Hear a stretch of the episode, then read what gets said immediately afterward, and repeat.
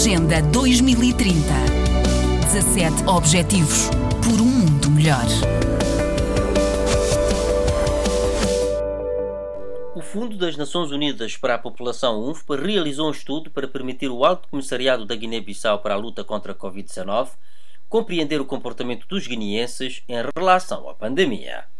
O resultado da pesquisa permite à agência definir uma estratégia de comunicação que visa mudar o comportamento das pessoas face à doença.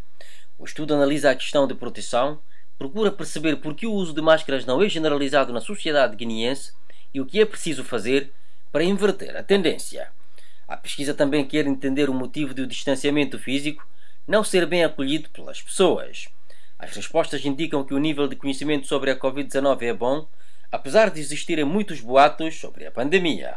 Com base nas respostas, os atores propuseram a criação de mensagens claras sobre a importância do distanciamento físico, sobretudo no corte da cadeia de transmissão do vírus. O representante de UNFPA no país, Sheikh Fall, realçou a importância do uso de canais comunitários na luta contra a pandemia. Mais l'étude aussi a montré que la transmission communautaire est très importante. Falando em francês à ONU News em Bissau, Fal contou que o estudo mostrou igualmente que a transmissão comunitária é muito importante. Para lutar contra a pandemia, é preciso utilizar os canais comunitários, que são agrupamentos de jovens, mulheres, líderes de opinião, clubes de homens, etc.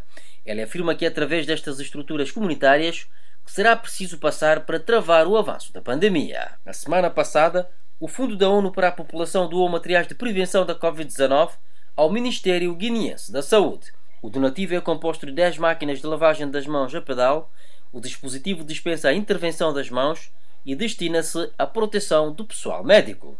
De Bissau para a ONU News, a Matijane Candi. Agenda 2030.